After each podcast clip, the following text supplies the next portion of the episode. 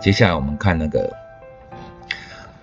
它的 C 盘哈，就是过滤再过滤的，这个是我的感想哈，就是说过滤再过滤，那所有的因素哈都能够配合的时候才执行交易，也就是说股票哈，台湾股票一千七百只啊哈，那大陆的股票大概也有六五六千只的，那美国更多嘛哦，是上万的几万只股票，我们不可能每一只股票都去有所熟悉或认知，那所以我们可以从这个过程里面过滤、过滤再过滤，像台湾一千七百只，我们可以过滤啊，譬如说到了一百只，然后这一百只里面我们再去寻找机会，那。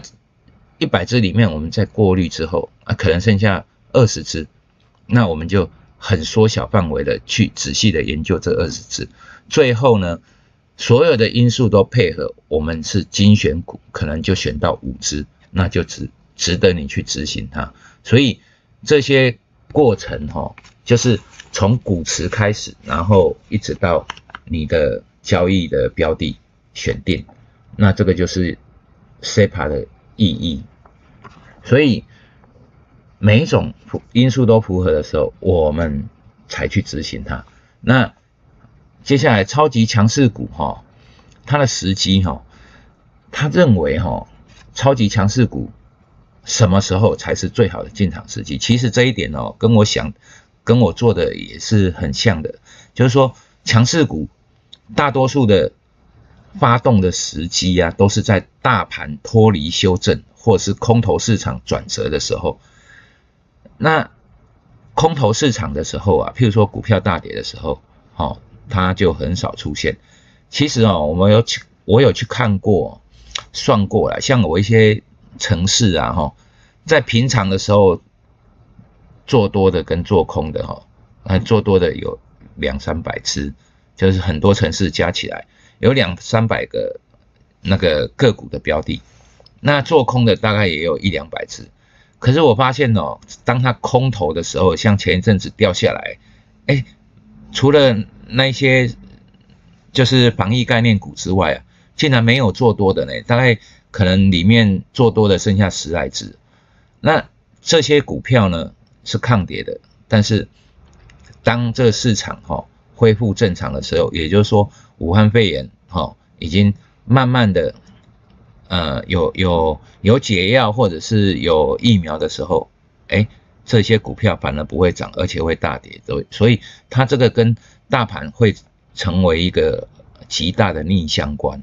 这些股票，防疫概念股哦，所以在大多数强势股发动的时候，哈，都是在大盘准备要转多的时候，或者是说从盘底的过程里面，它到最低点准备上转反转的时候，就是说，在一个底部的区间的一个转折点，或者是底部的区间往上突破了啊，这一个转折点。所以，这种脱离修正或空头市场的时候，你可以很明显的看到超级强势股的一个发动的存在。好，那空头市场修正期间呢？我们要注意什么？譬如说，现在就是空头市场嘛，哦，这个是一个空头市场的修正。那注意那些跌势哈最缓和的，也就是它抗跌。那大盘反弹的过程，它最先创新高的这些股票，哈，然后最近有很多股票就是超级强势股，你把它翻开来看到没？就是最近这二十天，哦，就像我 A P P 里面说的那个。呃，十天强于大盘二十趴啊，这些就是抗跌，然后就是未来的强势股的一个标的。那这些股票你把它过滤起来，其实是很容易找得到啊。这些股票哈，就是当大盘跌的时候，其实它有一些被拖累的感觉。那你只要注意哪一只股票先创新高，那一只绝对是有问题，背后有文章。哈，它有一个我们不知道的原因，或者是说它未来有它有主力在炒作，或者是说它的未来是值得期许的这种股票，就很容易变成超级强势股的一个标的。那超级强势股的一个属性哈，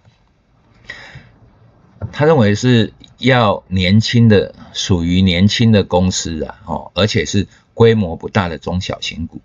那我有做这些研究，就是说标股哈，它通常属于那种很年轻的，上市不到十年的年轻公司，那规模不大的中小型股。因为第一个上市公司哈，上市十年之内，通常都是比较小的公司嘛，不可能一上市就像台积电那么大。那这些东西中小型股哈，第一个筹码它就有限了嘛。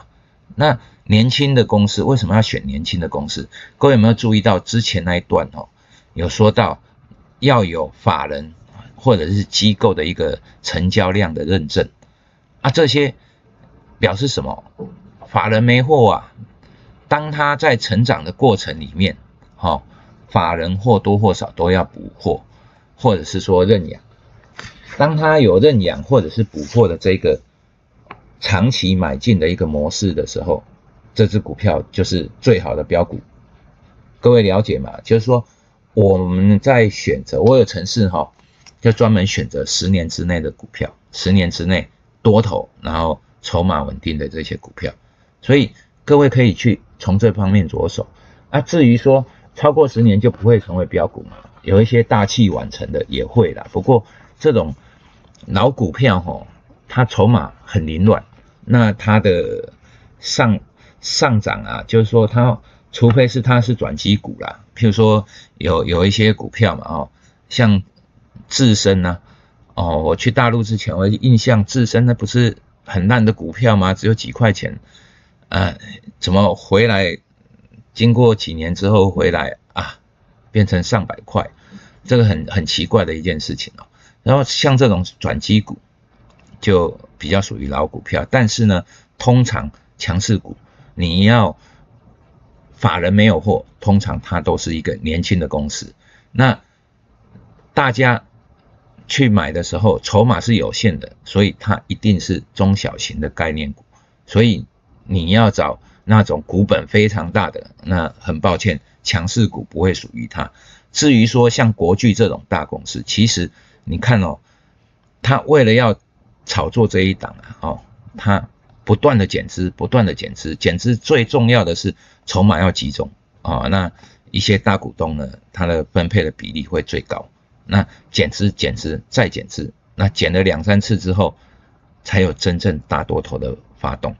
所以控制筹码是标股很重要的一个因素。那如果在没有炒作的状态之下，怎么样控制筹码？就是它一定要中小型的，哈，股本譬如说二十亿以下或者是十亿以下，这种是最好的标股。那最后一点呢，就是。许下承诺了，其实哈，这个是很难做到的。